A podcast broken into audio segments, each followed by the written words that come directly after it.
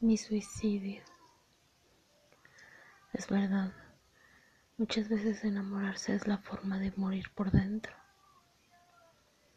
Porque cuando te enamoras de alguien que no puedes y que no debes, mueres sin antídoto. Te suicidas por voluntad cuando es un hombre prohibido y lo sabes, pero de igual forma lo amas así, esperando a que te dé su lugar en tu vida, o cuando sencillamente te casas, pero no lo haces por amor y esa persona nunca llega a amarte como tú lo has hecho.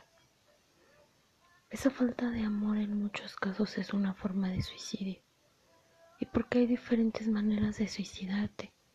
Está el suicidio emocional, que es ese que sientes que te desgarra el alma, que te daña los sentimientos, que te causa amargura y que te deja una herida que solo, solo sana con el tiempo.